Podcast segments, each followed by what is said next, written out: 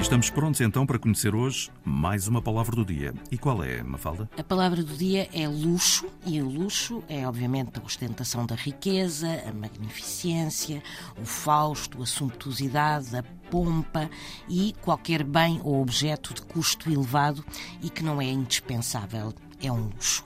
Existem expressões dar-se ao luxo, que significa permitir-se um certo capricho ou uma certa extravagância, e ser luxo, que significa que é algo de qualidade, que é algo excelente.